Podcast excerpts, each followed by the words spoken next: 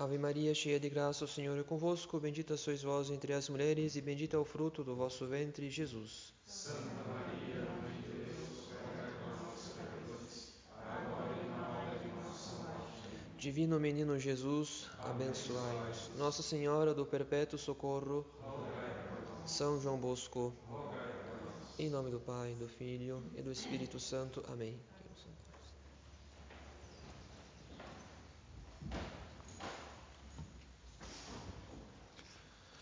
Caros fiéis, ouvimos São Paulo dizer na epístola do domingo anterior: já é hora de despertardes do sono.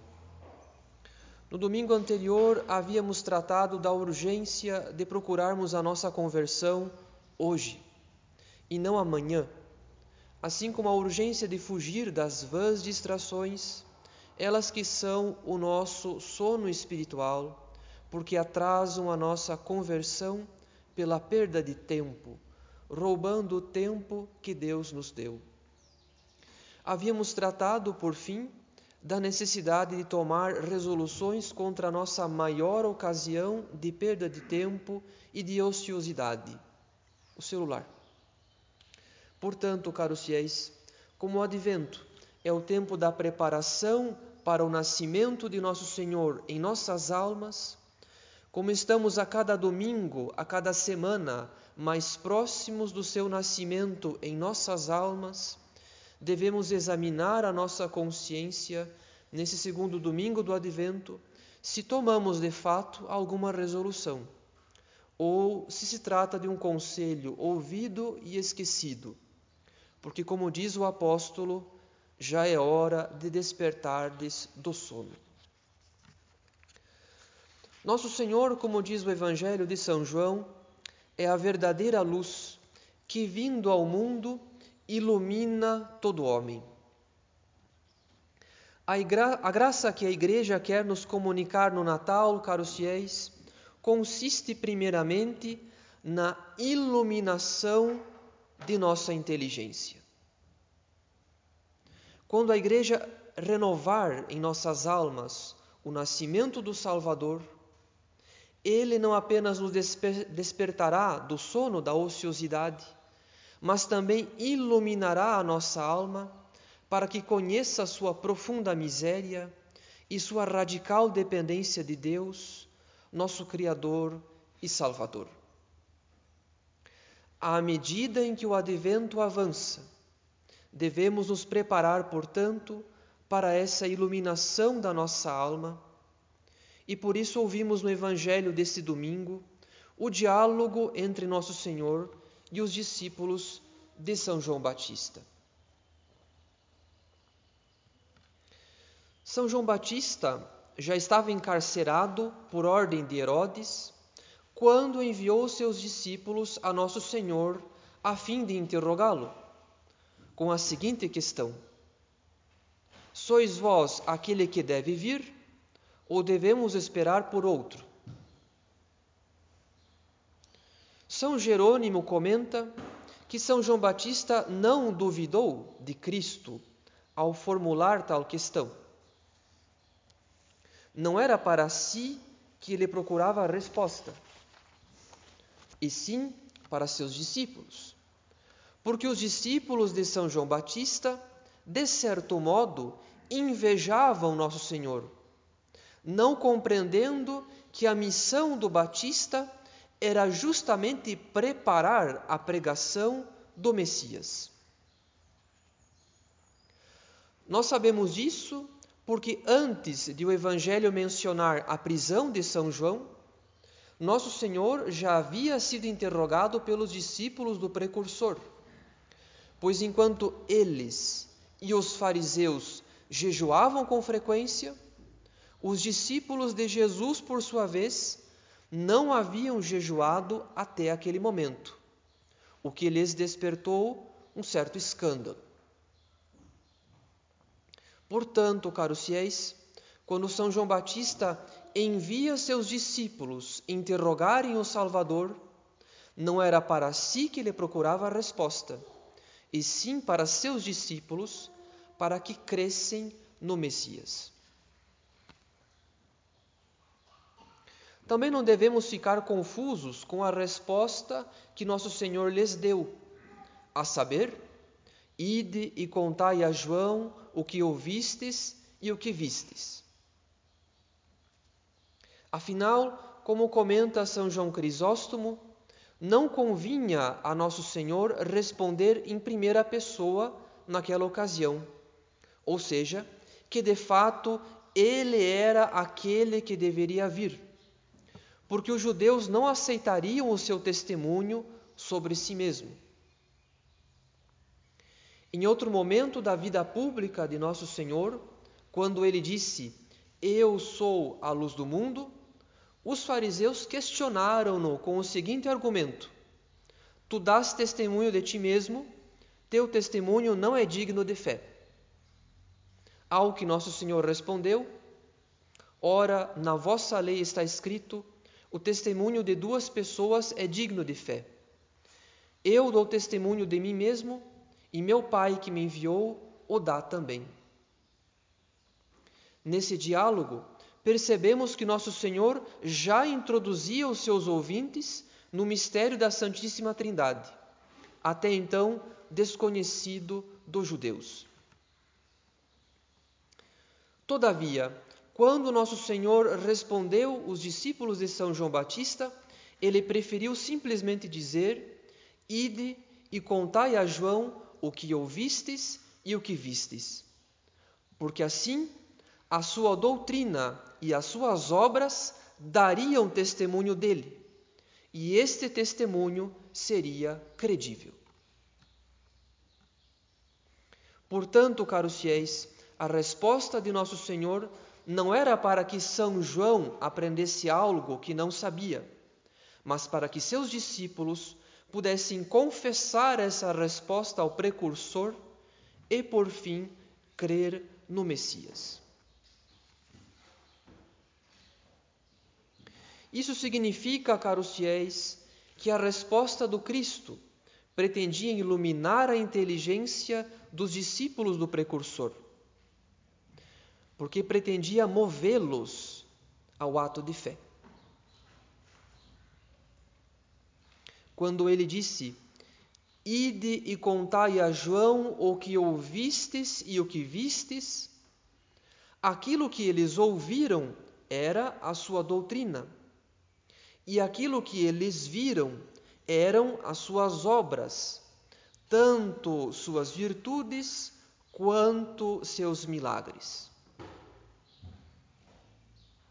Apoiados na santidade da pessoa do Cristo e em seus milagres, os discípulos de São João Batista teriam finalmente motivos para crer em sua doutrina, que é a perfeição da lei e o cumprimento do que foi anunciado pelos profetas. Afinal, os discípulos de São João Batista já praticavam o jejum, tanto quanto os fariseus, ou seja, eles já possuíam o hábito da penitência, porque esse era o cerne da pregação do precursor, a saber, conversão e penitência. Os discípulos de São João Batista, portanto, já praticavam as boas obras. O que lhes faltava era a fé. São Tiago ensina em sua epístola que a fé, se não tiver obras, é morta em si mesma. Não obstante, as obras sem fé também não têm valor. As obras sem a fé, caros fiéis, podem trazer um certo bem natural para aquele que as pratica ou para aqueles que são beneficiados por elas. No entanto, para que tenham valor sobrenatural, para que sejam meritórias, ou seja, agradáveis a Deus e dignas de recompensa, é necessário que as obras não sejam meras boas ações, meros bons exemplos. É necessário que as obras sejam consequência e complemento da nossa fé. e de uma fé viva, ou seja, a fé unida à caridade.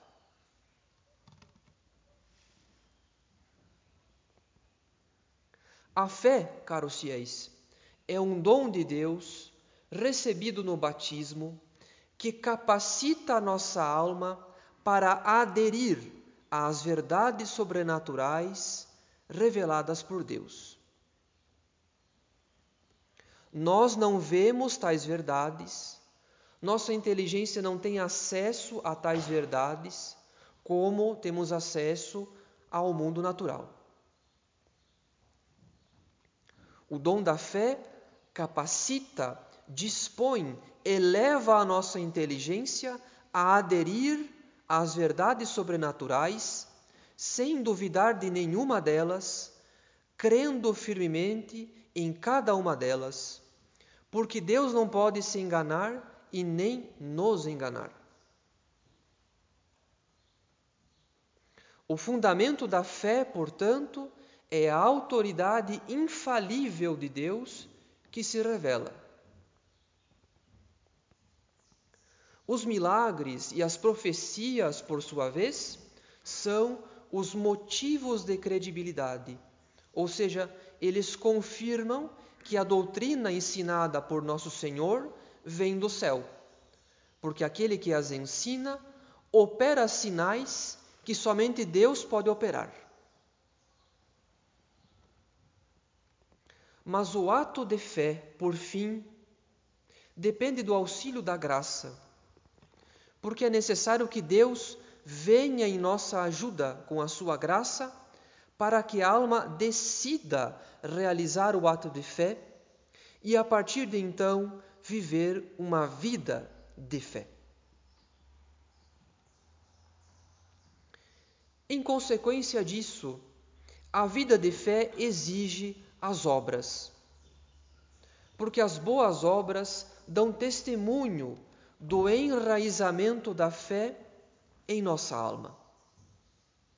As boas obras dão testemunho do enraizamento da fé em nossa alma. De nada adianta ter fé na vida eterna e não ter vida de oração, porque é pela vida de oração que a fé na vida eterna se mantém fé viva e operante.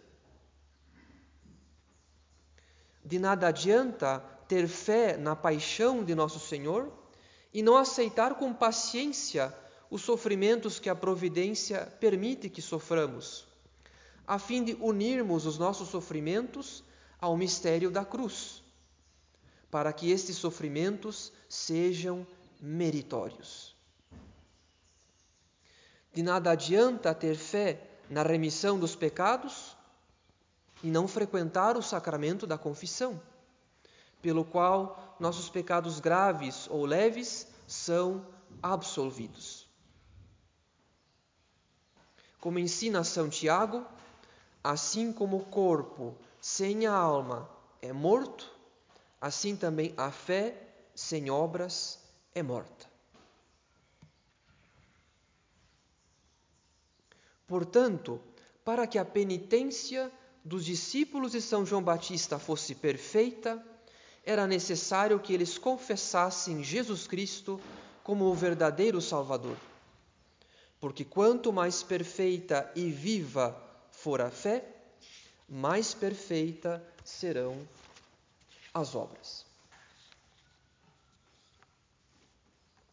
Enquanto um patriarca do Antigo Testamento como o rei Davi, faz penitência por causa dos seus pecados, porque o rei profeta cometeu adultério.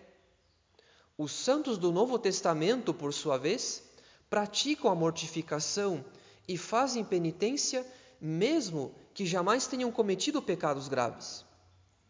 Simplesmente porque pretendem participar do mistério da cruz pela mortificação.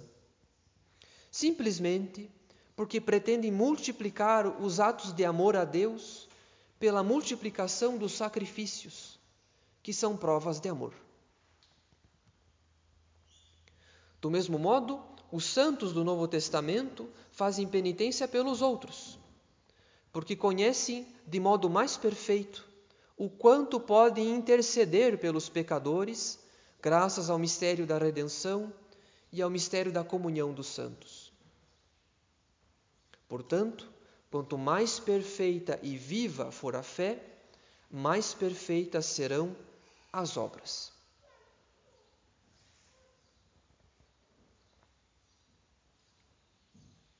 Por outro lado, se nossa fé, ainda que suficientemente instruída, como a de um santo do Novo Testamento, não for suficientemente viva, isto é, cheia de caridade, em breve cessaremos as boas obras. Ou então, em breve, as nossas boas obras não passarão de mera rotina, de um simples hábito.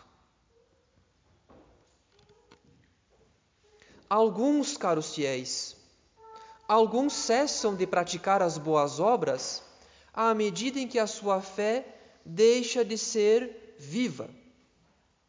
Outros, porém, preservam certas boas obras, mas praticamente como uma obrigação, um hábito, uma rotina. Para corrigir um e outro caso, devemos ouvir a São João Batista neste segundo domingo do Advento. Devemos ir a Nosso Senhor e ouvir a Sua palavra e ver as Suas obras, para que a nossa fé volte a ser viva e operante, ou seja, para que ela volte ao fervor da caridade, a fim de que as obras sejam perfeitas a fim de que as, as obras não sejam mera rotina, mas o complemento e a perfeição da caridade em nossa alma. E de que modo, caros fiéis, de que modo podemos ouvir e ver nosso Senhor à semelhança dos discípulos de São João Batista? Pela leitura espiritual. Afinal, ainda que não possamos ouvir a voz de nosso Senhor e ver os seus milagres exatamente como os discípulos do precursor, a fé da Igreja nos dá, nos dá testemunho de que são verdade. Por mais que não possamos ouvir e ver com os ouvidos e os olhos da carne, podemos ouvir e ver sob a luz da fé. A leitura espiritual serve para alimentar a fé, da mesma forma que o fogo se alimenta da lenha. Assim como o fogo se converte em simples brasas quando cessamos de alimentá-lo com lenha, do mesmo modo, nossa fé deixará de ser viva quando, quando cessarmos de alimentá-la com a recordação das verdades divinas.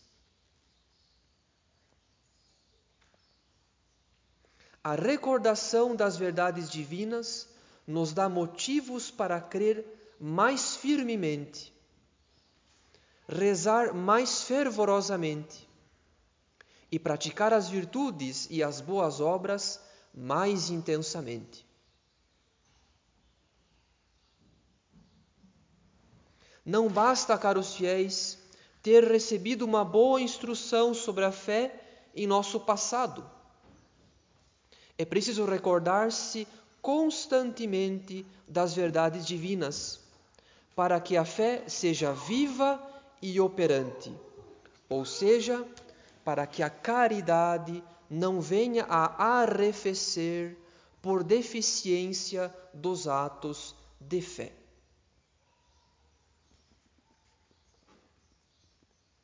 A leitura espiritual, a propósito, é o fundamento da meditação. Ninguém poderá praticar com fruto a meditação sem antes ter adquirido o hábito da leitura espiritual, porque faltará matéria para a meditação. E porque a meditação é, de certo modo, a ruminação da leitura espiritual.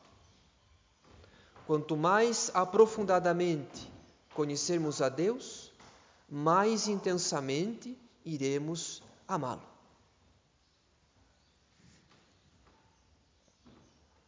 Portanto, caros fiéis, tenhamos o hábito da leitura espiritual. Voltemos ao hábito da leitura espiritual. Ensina Santo Hilário que São João Batista na prisão é uma imagem do Antigo Testamento preso em seu sentido literal e acorrentado nos pecados do povo. Porque somente o Cristo traria a perfeição da lei e a remissão dos pecados com a nova aliança. Não sejamos, portanto, prisioneiros da preguiça e da ociosidade. Para que nosso Senhor ilumine a nossa inteligência e renove a nossa fé neste Natal, voltemos ao hábito da leitura espiritual cotidiana. Louvado seja nosso Senhor Jesus Cristo.